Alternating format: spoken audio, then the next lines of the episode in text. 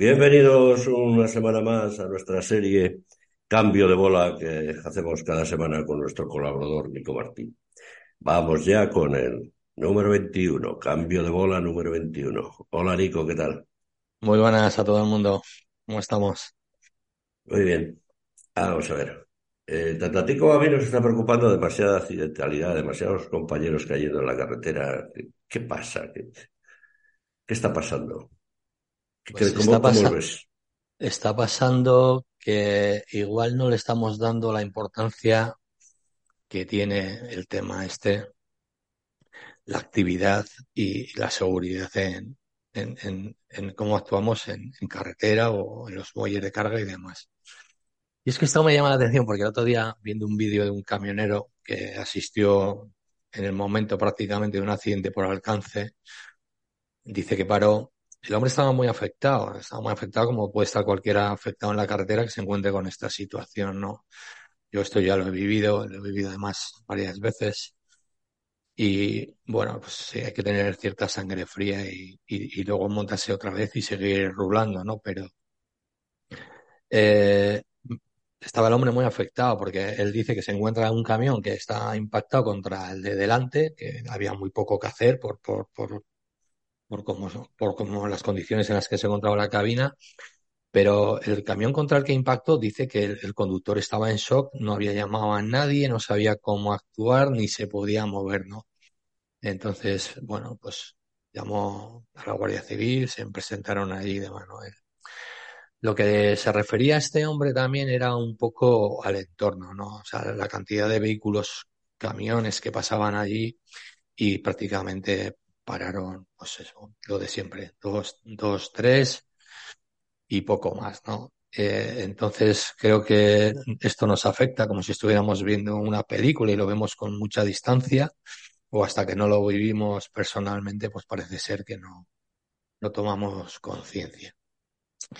Me llama la atención porque he estado mirando un poquito sobre las estadísticas que tenemos, que ahora son las del año 22, que sacó la DGT en un informe en junio, y es que habla de que en vehículos pesados ha habido 51 fallecimientos. En vehículos ligeros habla de 19 fallecimientos de transporte, ¿eh? de transporte. En furgonetas, eh, vamos a entender por furgonetas que son, pueden ser cualquiera, pero vamos, entiendo que la mayoría de ellas tengan en, una actividad relacionada con el transporte o similar. Y habla de 79 muertos. Y habla de 13 muertos en autobús. Esto da una cantidad de 162 muertos en el año 22. Eh, cuando se habla de estadísticas de la DGT parece que, simplemente es un accidente de tráfico y se toma como tal. No es cierto, porque todo esto se transmite luego a las mutuas y, y bueno, lo que haya en los acuerdos, en lo que tú tengas con la aseguradora si eres un autónomo y tienes un seguro de, de accidentes y por fallecimiento las cantidades que recibas y el tratamiento que se te dé. Quizá desde las mutuas no haya mucha información porque, claro, no, no es la mejor información que se puede dar que, que el sector del transporte por carretera, pues quizás sea el que más mortalidad, mortalidad tenga, ¿no? Más morbilidad tenga. Porque 160 personas en el año 22, cuando conocíamos, me parece que era del 21, 141, pues quiere decir que ha aumentado, por decirlo de alguna manera, aunque los datos que se reflejen, hay algunos que no. También hay que tener en cuenta de estos datos de la DGT que habla de lo que ellos controlan, porque, por ejemplo, tráfico del País Vasco eh, tiene sus propias com competencias y está mirando un poquito por encima la estadística. Y, bueno, habla de un ciclista, 15 motoristas, 14 viandantes y luego 14 en el resto de vehículos. De esos 14, pues algunos es relativo al transporte, lo cual quiere decir que sigue aumentando. Y luego la estadística, ya no, ya no he mirado más porque no me apremia un poco la prisa además, y luego falta la estadística de Cataluña, lo cual quiere decir que eh, a nivel del Estado superamos seguramente ampliamente los 165 fallecidos o 170. Con este nivel de accidentalidad y de morbilidad que hay dentro del sector del transporte de mercancías por carretera, en todas sus actividades, ligero, pesado y, demás, eh, me parece que nos toca a todos hacer una reflexión y fundamentalmente a los que conducen los, los vehículos. ¿Vale? Eh, porque si no estamos dando razones a toda aquella gente que piensa que en este sector del transporte solo nos esperan dos cosas, o la muerte o la cárcel. Y este lenguaje negativo, pesimista que, que, echa a la gente de, de, de la actividad, esos dos factores hay que eliminarlos. Salimos a trabajar y tenemos que volver sanos y salvos. Porque aquí hablamos de víctimas mortales. Pero luego hay otras víctimas, que son los, que quedan eh, impedidos, válidos, los que no vuelven a ejercer, porque por el tema del accidente, pues quedan apartados, ¿no? Apartados y muy mal pagados, muchos, muchos de ellos. Entonces, tenemos que hacer una reflexión todos, nos toca a todos, y poner la importancia que, que merece este tema y ponerle en el orden que merece, que yo creo que es el primero. ¿Vale? Y podemos hablar de costes y es muy importante que haya una ley de costes. Pero el coste más alto que sufre un transportista o un camionero es el coste de su propia vida y es el coste de un accidente, un posible accidente que le pueda dejar apartado de la actividad con una mano delante y una detrás y encima endeudado. Por lo tanto, a la hora de animarnos a hablar sobre la actividad y lo que, lo, lo que ello conlleva, habría que hablar de la penosidad que tiene esta, esta profesión. Y esa penosidad que se refleja en la ley de prevención de riesgos laborales, pues un poquito no lo debíamos de saber porque sí que es cierto que mucha gente habla de costes, de impuestos, de imposibilidad de pagar a convenio, pero se olvidan de que eh, hay una cosa muy importante, que es la seguridad, porque nuestra forma de actuar eh, también le repercute al resto de usuarios y la forma de actuar del resto de usuarios nos pueden convertir en una víctima indirecta. Como sabéis, nos hacen un montón de, putadas en la carretera, nos hacen frenar y demás, y muchas veces por evitar un accidente contra un turismo o, o contra una retención posible, pues muchas veces nos tiramos al campo y el que pierde la vida indirectamente es el transportista o el camionero. Entonces, eh, eh, nosotros somos los profesionales y como profesionales deberíamos de conocer todas aquellas situaciones que podemos vivir, ¿no? Y entonces eh, respetar las normas de tráfico, las normas de seguridad en el tráfico, la conducción preventiva, ¿no? Es muy importante. Es muy importante mantener la distancia de seguridad, es muy importante ver un poquito más allá de la pantalla del móvil mientras se conduce, ¿vale? Porque en cualquier momento nos puede ocurrir un accidente a cualquiera de nosotros o ser causantes y que eh, lo sufran terceros o que terceros lo suframos nosotros. Nosotros desde nuestra altura, en las, nuestras cabinas de los camiones, pues vemos un poquito más allá. Y como profesionales preveemos eh, eh, la, la, la, conducta de, de otros conductores y, si los, lo están haciendo de una manera segura o no, ¿no? Entonces tenemos que ser capaces de, de, de tener esa sangre fría y de aflojar, mantener la distancia y no acelerar y provocar. Entonces, a mí me gustaría, ya para terminar, volver a lo de siempre. Son 160 o más compañeros que han perdido la vida en 2022. Son 141 en 2021. Somos el sector que más morbilidad tiene eh, accidentalidad en el trabajo de todos los sectores. Que no figure, que no haya una lista, que no esté en, en, los informativos día a día nosotros aquí en Diario de Transporte vemos cómo cada semana fallece algún compañero, independientemente de su actividad, independientemente de su forma de ejercer, sea empresa o sea asalariado. Es un compañero más que se deja la vida en la carretera. Y esto tenemos que terminar con ello. Y uno de los factores para terminar con ellos es hacernos un chequeo médico anual mínimo que nos permita ver en qué condiciones estamos trabajando. No podemos ir. No sabemos cuánta gente sufre un infarto, un paro cardíaco, un ictus, eh, un vaído en carretera mientras están ejerciendo su actividad. Y es muy importante acudir a nuestro servicio de, de médico, ya sea a través de la mutua seguridad social, y hacernos un chequeo y ver en qué condiciones nos encontramos. Porque nuestra profesión es una profesión de alto riesgo, de alto riesgo. Y no se puede poner uno delante de un volante con 40 toneladas detrás en unas condiciones en las que no se debe circular. Yo, en cuanto a lo que dices, de, yo tengo una experiencia personal. En diciembre de 97, por, todos decimos que cuando vamos subidos en un camión, que si el que viene de frente es más pequeño, no me aparto. Eso, es, eso lo decimos, pero luego cuando llega la verdad, no lo hacemos. Pegamos el volantazo. Yo pegué el volantazo y, bueno, afortunadamente estoy vivo, pero cada vez que me miro al espejo me acuerdo de, de aquel día. Y lo que tú dices, el sábado pasado yo a Madrid con otros cuatro, con otros cuatro profesionales.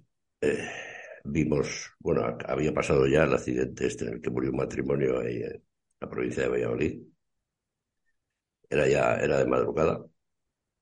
Y cuando nosotros pasamos ya, el camión ya había ardido y había apagado el incendio. Y bueno, era, había sido a las cuatro, nosotros pasamos a las seis y media o así de la madrugada.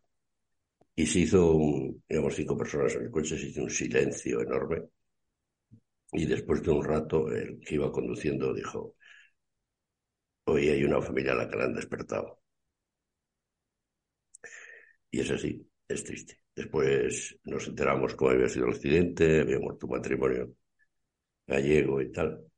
Pero cuando alguien muere, cuando un compañero muere en la carretera, se muere algo de nosotros. A día de transporte muchas veces le, se critica porque ponemos accidentes, ponemos alcohol o tal.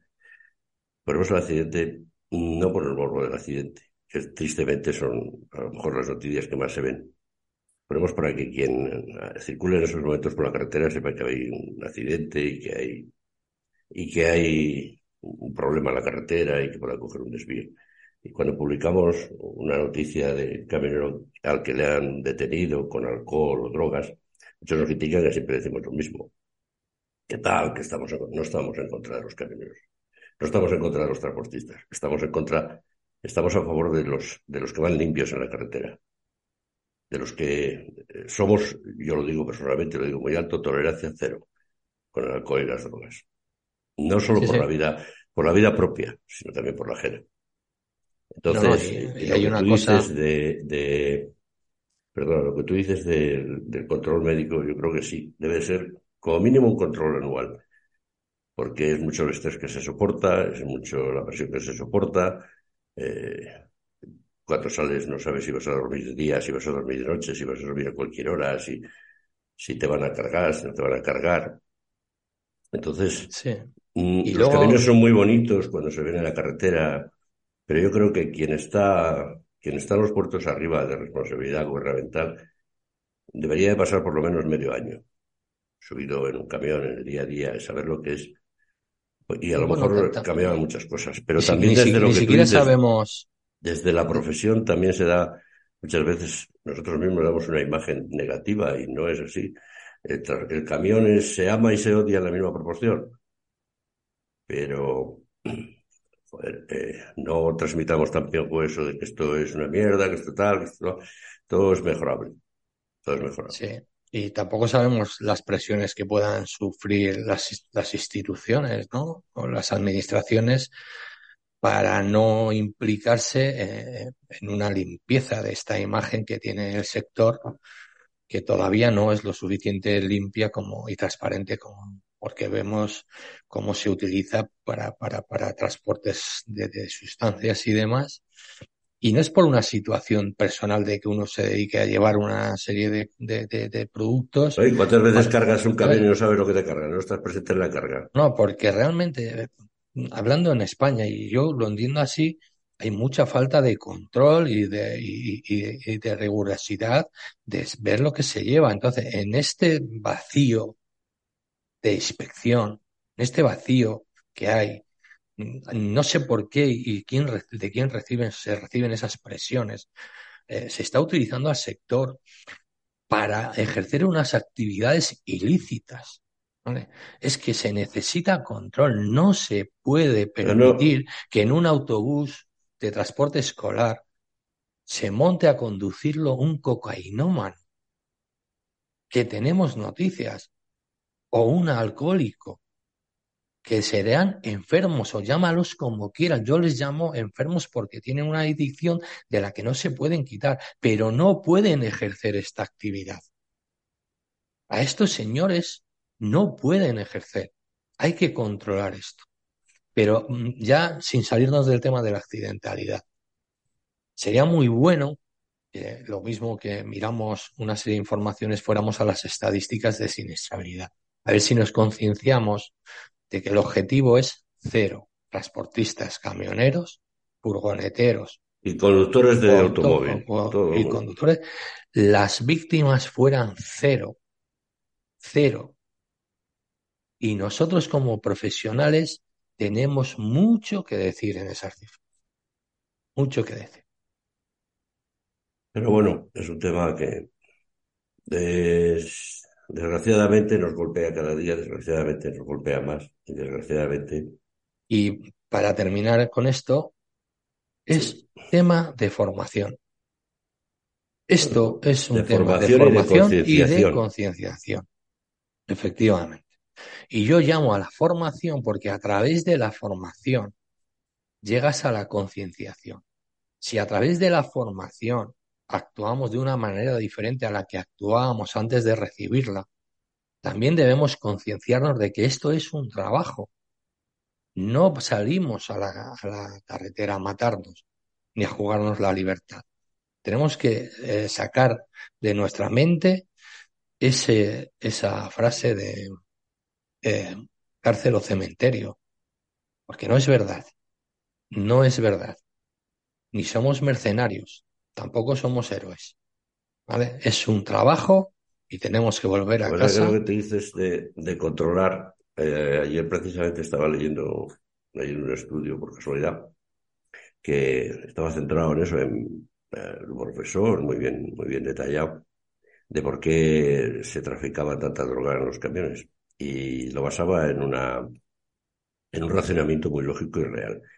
Eh, mucha de la droga que entra por los puertos en los puertos eh, la mercancía la queremos ya, tiene que ser urgente, lo que pides hoy por la tarde y quieres que te llegue mañana por la mañana, es imposible controlar todas las, todos los contenedores que salen por los puertos, porque si no se provocaría un atasco mundial, si todos los puertos del mundo empezaran a controlar uno por uno todos los contenedores que salen, fíjate la, la, el atasco que se preparaba en la cadena logística a nivel mundial.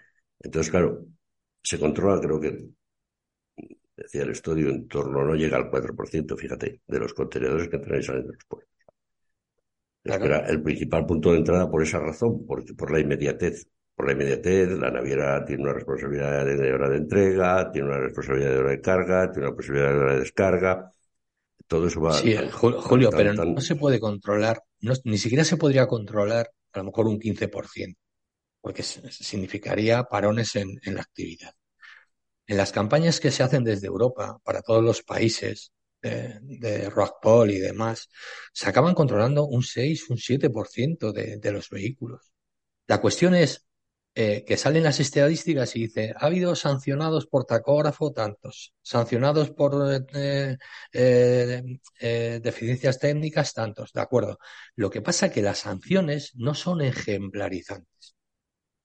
No son ejemplarizantes y se pagan con dinero. Y el dinero solo es una cantidad. ¿Vale? Que, que si no la tienes, al final, para cuando la vas a pagar, quizás hayas hecho desaparecer tu empresa y no tengas patrimonio. Y se quede en un listado de deudores del Estado. ¿Entiendes? Es que no son ejemplarizantes. Es que quizá haya que meterlo en delito penal y que tengan que entrar entre rejas aquellos ¿eh? que no hacen, eh, la, no ejercen la responsabilidad que les toca como personas físicas o jurídicas. Es que me da igual. Pero si no hay sentencias ejemplarizantes, no se coge miedo. porque vemos un accidente y seguimos comportándonos igual. Entonces tenemos que hacer una transformación desde dentro de las personas. No, y esa imagen que se da de que la Guardia Civil son asaltadores de caminos, que son los recaudadores, que tal, que cual. Ojalá hubiera. Ojalá hubiera más guardias civiles especialistas en transporte o agentes especialistas en transporte. Y me da igual que nos caiga agentes en tráfico. Y Porque eso desprestigia al que hace, al profesional y al que hace las cosas bien. Hasta ahora se ha demostrado que lo que quiere el transporte es un inspector en cada cabina, por su incapacidad. Y también para su incapacidad con respecto a la seguridad en carretera dentro de la actividad del sector. Eso Porque 160 muertos son muchos muertos, más, más las víctimas que quedan en las condiciones que quedan, con una mano delante y otra detrás y sin poder ejercer físicamente otra actividad. Lo que dices tú de la formación, ahora lo traigo con una persona que tú conoces y espero que estar aquí eh, muy pronto en un podcast. Y hablábamos de, pues eso, de la formación, de los cursos, es uno de los mejores formadores que hay en España, lo considero uno de los mejores formadores, estamos hablando de José Carlos López Jato. Y, y hablando de, pues, esto, del tema de la mala imagen que tienen los cursos del CAP, qué tal, él decía que, bueno, que el que, que el que quiere aprender, aprende y que los cursos hay muchas maneras de darlos. Lo que pasa es que los cursos han caído en una dinámica de autoescuela ¿sabes? En el típico, lo que pasa aquí en las autoescuelas, eh, en las autoescuelas se va para sacar el carnet, pero no se va para aprender a conducir. Mm. Y quizá el CAP, el CAP necesite una reforma a fondo, como ya se hace en otros países, en el que se hace una formación teórica y práctica. Mm. Que no, no se puede enseñar a una persona en una pantalla cómo se estiva. Claro, y además cuando esa formación. Y luego, y luego Luego está muy bonito la pantalla, pero luego, luego se estiva mal, la gente sabe estivar o no sabe. Pero además, cuando esa formación la dan desde personas que tienen la actividad dentro del sector, como es el caso de, de Jato o de otros que conocemos, ¿no? Eh, pues eh, se, se, se le impone ahí una calidad porque hay un conocimiento. Cuando viene desde una, una persona que sí es formador, pero es ajeno al sector y no tiene más que un conocimiento básico de lo que ve, pero no vive, pues lo realmente te está dando una teoría. Sin embargo, cuando te la dan desde gente que está en el sector, con plena actividad en el sector, ¿no? Es el caso de Jato y de otros que conocemos, repito, es una formación de calidad y es una formación además que se tiene en cuenta porque la estás dando desde, te la está dando una persona que vive lo mismo. Y que, sabe y que sabe darlas, que, que vas y, te interesa, te hace, te hace corta la, problemática. Claro, porque entiende la problemática y además tiene soluciones, porque lo que oímos y hablamos todos los días es de cosas que pasan y cómo era el transporte o cómo es. Pero soluciones se ven muy pocas que sean eh, eh, efectivas, porque todos tenemos soluciones, pero si os fijáis en la conversación, cada uno tiene soluciones para lo que vive él, pero es que la actividad no es uno solo. Es, si somos 300.000, somos 300.000 eh, personas individuales con una problemática única y lo ve de diferente manera. Entonces hay que poner las cosas en su sitio y darles la realidad que vive cada, cada tema y luego eliminar el individualismo. Para una cosa tiene que haber una solución y todos tenemos que asumir esa solución. Todos. Y para otra actividad dentro del sector habrá una solución diferente. Podríamos hablar cisternas, animales vivos, carga general, eh, en fin, una serie de actividades que, que, son transporte, pero que son muy diferentes entre sí. Y entonces tenemos que olvidarnos del el yo, a mí, yo haría. No, no, no. Tenemos que buscar soluciones colectivas y además obligarnos a cumplirlas. Porque si no, y luego diferenciar. Diferenciar en qué posición estamos cada uno y en qué situación estamos cada uno. Porque no es lo mismo ser empresa que ser asalariado por mucho que les duelan a todos aquellos que dicen que un, autónomo y un, asalariado es lo mismo. No. Entonces, tenemos que ponernos en, dicha situación. Yo entiendo que las empresas te metan mucha prisa porque los, los tiempos de entrega se acortan, pero el que va en el camión tiene que saber que él tiene que entregar la mercancía. Pero lo primero que debe pensar es decir, salgo, es lunes, salgo y mm, el, objetivo mío a la hora de salir a trabajar es volver a mi casa sano y salvo. Porque yo cuando vuelvo a mi casa sano y salvo, ¿vale? Mi jefe está contento, ¿sabéis por qué no? Porque se han entregado todas las mercancías. Ya no digo que se hayan entregado en hora, que posiblemente se hayan entregado o en hora o con muy poco retraso. Pero conductor, ya sea salariado autónomo o lo que sea, que llega a su casa después del trabajo es que ha entregado las mercancías y ha hecho su trabajo. Que hay retraso, bueno, que haya retraso por las mercancías, ¿vale? Pero que no haya ni un solo retraso en la llegada de un conductor a su casa, porque eso significa que algo estamos haciendo mal. Y estamos haciendo mal que hay 160 muertos, 160 muertos o más en el año 22 en nuestro sector. Vamos con otro tema. Eh, la Asociación Federal Alemana de Transportes y Logística, BGL, eh, ha dicho que, los peajes alemanes van a, subir. la previsión del, gobierno federal alemán es recaudar 7.200 millones de euros. Y lo tiene muy claro. Dice que eso va a subir una subida de impuestos al consumidor porque ellos, si les suben los peajes, se lo suben a sus transportes. Fíjate que cuando... Tanto que admiramos a Alemania, tanto que admiramos a Alemania, pues aquí tenemos un ejemplo de cómo se hacen las cosas. Es que cuando estaba leyendo la noticia nunca se refirieron a nos añaden un coste más al transportista. Se refirieron que ese coste que nos ponen a los transportistas se va a repercutir al cargador y por ende al consumidor final. por eso hablaban de un aumento de los impuestos. No estaban hablando de un, un, aumento de los impuestos al transporte, ¿no? Estaban hablando de impuestos en general, que van a recaudar de todos siete mil y pico millones de euros. Bien, ¿qué es lo que hacen los transportistas alemanes y sus asociaciones? Muy claro, tú me subes, yo lo repercuto y muy seguramente en la conciencia del cargador saben que ese aumento se lo van a, cargar a ellos y ellos por ende a los consumidores. Y ya está. Y no hacen, no se llevan las manos a la cabeza. Entonces, el uso de. entrada se mostraron en contra de la subida, pero ahora que ya el está aprobó la subida, dijo no. Julio, y tú como consumidor, si te dicen que te van a subir un 5% el aceite de oliva, estarás en contra, ¿sí o no? Sí. Pero si a ti ahora te dicen que tu, salario va a subir un punto, pero encima de lo que sube el IPC y encima va a haber un control de precios, y si, por ejemplo, en un trimestre, si sube más de lo que tal, a ti te, implementarían medio punto en tu subida del salario, pues tú dirías, sí, me suben el aceite, pero como me suben mi salario, pues oye, ¿me entiendes? No, no puede haber subidas sucesivas, tiene que haber un control, ¿de acuerdo? Pero el uso del lenguaje es muy diferente al que vivimos aquí.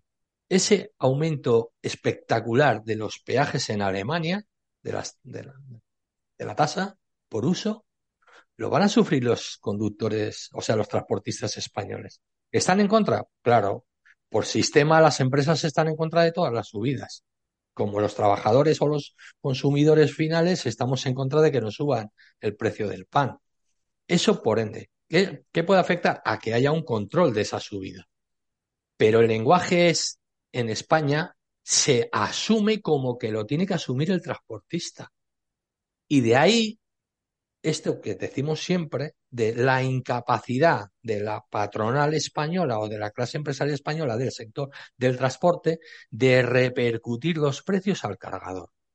Que no quiere decir que haya operadores que en sus contratos con los cargadores ¿eh? se lo estén repercutiendo, pero que al transportista efectivo, ese que tiene los camiones que dice Manuel Hernández, eh, no se lo pagan. Pero es que a lo mejor tampoco se lo exigen con la contundencia con la que deberían de exigirlo. En mi parecer, en mi opinión. Dicen, es que no es así. Eso es más difícil de lo que parece. Hombre, si fuera fácil, todos nos comprábamos camiones, pero también somos muchos los que pensamos que nuestra capacidad o nuestro eh, eh, intelecto dice, yo para explotar a un tercero me quedo donde estoy. Por ejemplo, o con un camión para trabajarlo yo, o como conductor asalariado, y no voy más allá.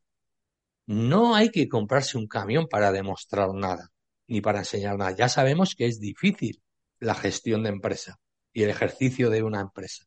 Pero si tú no tienes las condiciones para pagar a un conductor asalariado según marca la ley, que es de obligado cumplimiento para las empresas, no te metas en aventuras donde no eres capaz. Esto es así. Por mucho que quieran. Y en esto, si quieres, lo enlazamos un poquito con, con algo que hay del mercado, que dicen algunos, que es que el mercado impone unas condiciones que no permiten que al trabajador se le pague según marcan los convenios legalmente establecidos y firmados por la patronal, con los agentes sociales y avalado por la administración. El mercado, cuando un señor acude al mercado, acude libre. No le imponen ese mercado de una manera. Tú vas libre y eres libre de decir si coges el viaje o si no lo coges. O si tú en tu estrategia empresarial, tú lo que quieres es, tener tu cliente propio directo o estar acudiendo a esa subasta, a esa subasta que lo que hace es bajar precios. No son culpables que haya subastadores de transporte. El que conoce cómo funciona Tender pues si lo acepta, es su problema. Si tú vas a las plataformas de búsqueda de cargas, pues en función de cómo esté el mercado que decís que entráis libremente a él para coger los retornos o las idas y las venidas, nadie os dice que no tengáis que decir que no, no estáis obligados. Que luego hay circunstancias, es que si no, no vuelvo a mi casa, es que yo tenía que estar el viernes por la tarde, es que el mundo del transporte tiene unas condiciones que no tienen sectores donde tienen eh, su trabajo fijo en una planta, en una nave o en una oficina. Esto es movilidad. Entonces tú tienes que ver, si tú lo que quieres es perder dinero por venir a casa, pues a lo mejor debes de buscar otra actividad. Entonces, si te tendrás que quedar días por ahí, vale, hay que decir que no. Aprender a decir que no es muy sano. Y en el mercado no te dice que tú tengas que pagar a tus conductores por debajo de convenio porque si no, no, puedes competir. No. En el mercado tú tienes que actuar con todos tus costes. Porque tú se te llena la boca diciendo que el gasóleo está a 1,79, a 1,80 o a 2 euros, pero tú tienes que tener en cuenta que hay un 21% que vas a descontar. Más el rappel por gran consumidor más el beneficio si es que te da una subvención el Estado de 5, 20 o 15 céntimos o 10 céntimos. Todo esto, que es público, los cargadores lo saben. Tú sabrás cuál es tu estrategia. Pero tú no me puedes decir a mí que es que estás obligado a pagar a dos euros el gasoil y decirme a mí que es que lo pagas a dos euros cuando yo sé que no lo pagas a dos euros, ¿vale? Y que tú no puedes pagar a tus trabajadores. Bueno, si tú vas al mercado con tus costes bien hechos, Tú no puedes coger viajes a bajo precio.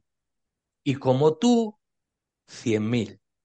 Entonces, si tú estás entrando en el mercadeo y aceptas sus condiciones, pues saldrás perdiendo tú, pero no hagas que pierdan tus trabajadores, porque son ellos los que ponen hora a cambio de dinero.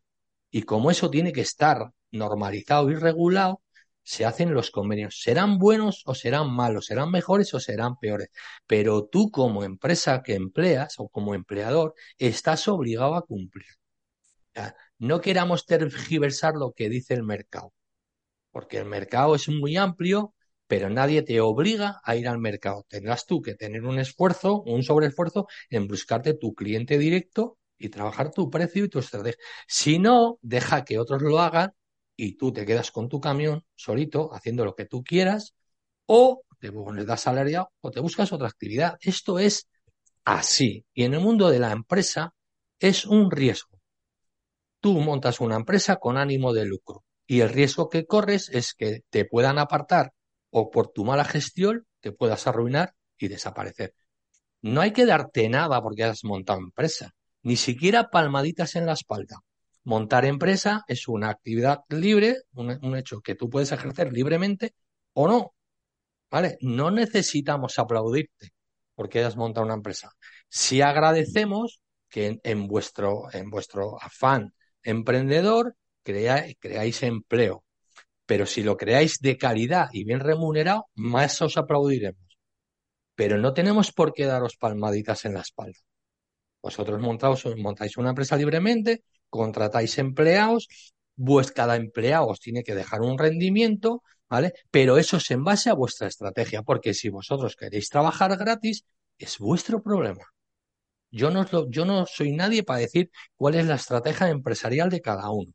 Lo que sí que puedo decir es que la legalidad vigente en materia de relaciones laborales, de prevención y demás, se tiene que cumplir porque es de obligado cumplimiento. Y si no, coger la ley, leerla y veréis que son obligaciones.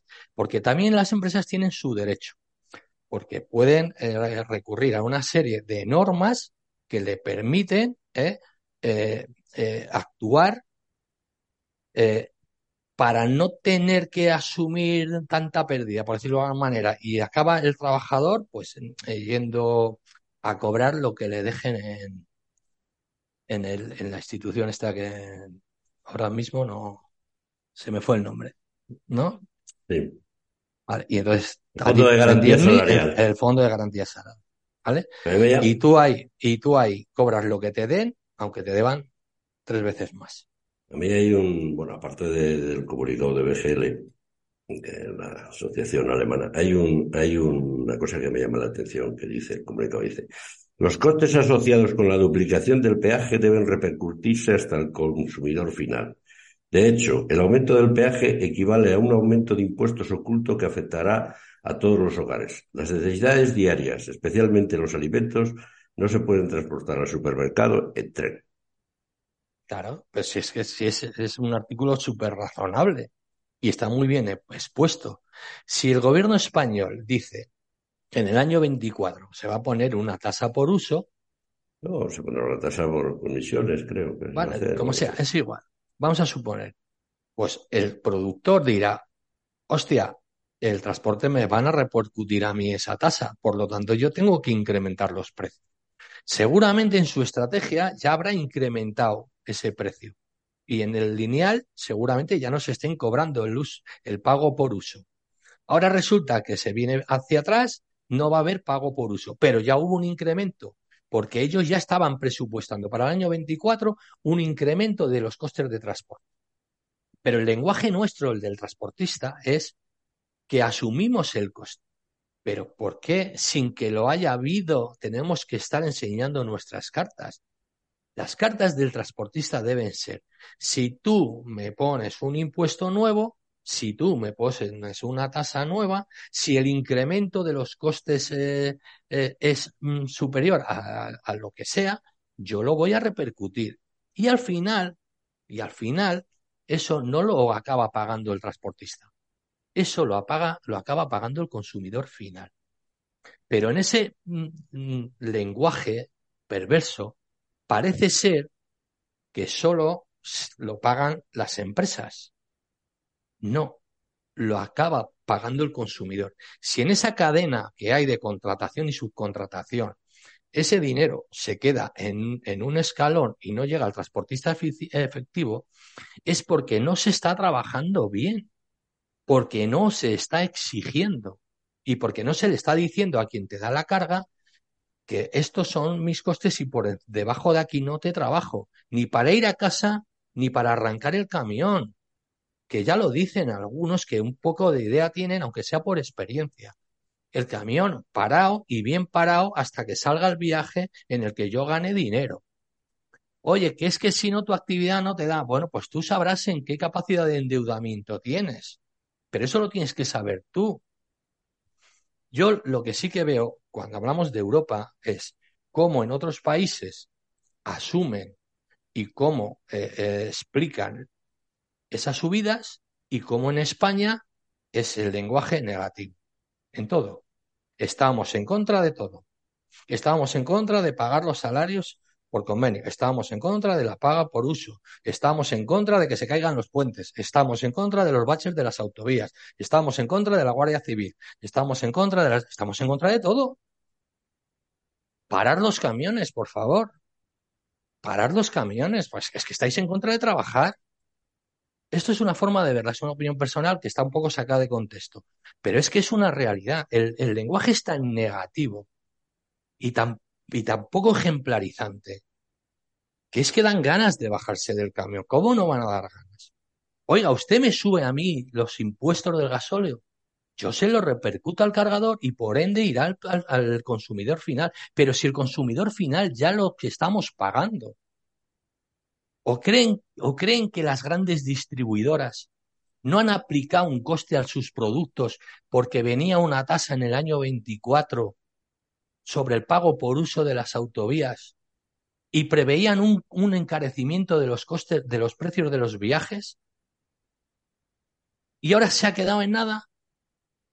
Esto no lo sabemos, lo pensamos y lo creemos tal cual. En cuanto hay una noticia, se especula en el precio y automáticamente sube el precio. Menos el de los transportes. Pues habrá que mirar cuál es la capacidad y la inteligencia para gestionar las empresas de nuestros empleadores. Habrá que verlo también, porque a lo mejor, y cada vez hay más voces que se están hablando de esto, de que hace falta una formación mínima básica en el mundo del empresario en el transporte en España. Porque la, verdad es que, o sea, parece que son los únicos que sufren las consecuencias. No, oiga, no. Sus empleados también. Y el consumidor final también. La sufren. Y es el que la debe de sufrir, el consumidor final. Porque al final es el que tiene que pagarlo. Ustedes no tienen una ONG, una SL, una cooperativa, una SA. Ustedes no tienen una, una ONG, no, no tienen por qué trabajar gratis. Ni siquiera tienen que poner dinero. Digan no. Digan no. Ahora quieren hacer un paro a ver qué gobierno sale para plantearle una serie de reivindicaciones que ya están planteadas anteriormente, pero que no se han ejecutado bien por falta de inspección. Que sí, que tienen razón. Pero ninguno de ustedes se ha puesto frente a su cargador a decirle, no, le llevo este viaje por este precio. Ninguno. Y el que se ha puesto está viendo otra realidad, que dice, voy a parar tres semanas, que son 21 días, pues digo que no a estas cargas y al final del año tengo 21 días de parada, pero no le llevo la mercancía gratis. Hombre, no hagan ustedes que paren 21 días, o 10 días, o 15 días, y además luego tengan que estar parados no sé cuántos días más porque no les llevan las cargas y siempre tienen, ustedes siempre tienen eh, el mantra de, no, es que vendrá otro y lo hace más barato. Claro, en función de sus costes. En función de sus costes, claro. Pues entonces aporten un poco más o hagan una estrategia, especialícense en un transporte, sean mejores que sus competidores, ofrezcan mejor calidad y den mejor imagen y servicio. Yo no me voy a comprar un camión, porque ya me estoy leyendo la mente alguno por ahí. No voy a comprar un camión. Yo ya lo tuve. Y yo ya tuve mi estrategia empresarial. Y cuando empezaron a entrar todos aquellos que se conformaban con la mitad y la mitad de los que se conformaban con la mitad, pues yo decidí quitar el camión antes de empezar a perder dinero. Literalmente, es muy loable montar una empresa y es muy honroso desmontar una empresa, irte a tu casa y buscarte otra actividad o seguir trabajando como asalariado. Muy bien, don Nicolás Martín. Pues nada, Pues aquí hemos debatido dos, tres temas que hemos bueno, más que considerado nada los hemos, más importantes. mi opinión, mi opinión Y como siempre aquí opinamos y como dentro de siempre, mi, de mi experiencia y mi poco conocimiento del sector. como siempre invitamos a quien, quien crea que debe de estar aquí o que quiere que hagamos, que debatamos temas, que nos envíe un correo electrónico a diario de transporte y cualquiera, ¿eh? debatimos. El que esté a favor O que que quiere, o quiera venir a un cambio de bola a debatir con nosotros también, no hay ningún problema. Sí, hombre, sí, pues si no, si no. Además vamos a quedar como amigos. Yo siempre lo digo. siempre. Vamos a quedar como amigos porque seguramente tengamos más cosas en común que, Nosotros no que, que en estamos en contra de nadie, estamos a favor del diálogo. Y todo el y mundo tiene su punto de y razón. Y nadie está en verdad en la posesión absoluta. En, verdad- del en cumplimiento posesión de la la legalidad vigente, aunque no guste. Es la que hay. Si no, quieres las leyes están para cumplirse. Democracia, dictadura se cumple sí o sí. Muy bien. Muy bien, don Nicolás Martín. Pues hasta aquí este cambio de bola número 21, que parece que fue ayer y ya vamos 21. Y esperemos que sean muchos 21 más. y bueno, con la dificultad que conlleva, pues eso, en mi Eso. caso que la actividad El que yo, el que yo trabajo, adaptarnos, en fin. claro, sí, sí, porque Pero ya me gustaría a mí tener un, un, un trabajo donde pudiéramos decir los lunes a las 3 de la tarde hacemos el programa. Sabes que aquí te agradecemos su disposición siempre. veces que se hacen a horas intem- intempestivas. Intempestivas, muy bien. Que nada, A cuidarse, cuidado en la carretera, y precaución. Exactamente, por Lo favor, más importante es llegar. Reflexionar un poquito, ¿vale? Seguridad ante todo, ¿eh? Y vamos a ver si vamos con ese objetivo de accidentes cero en el sector del transporte. Buena ruta para todos. Muy Hasta bien. aquí el de luego. bola.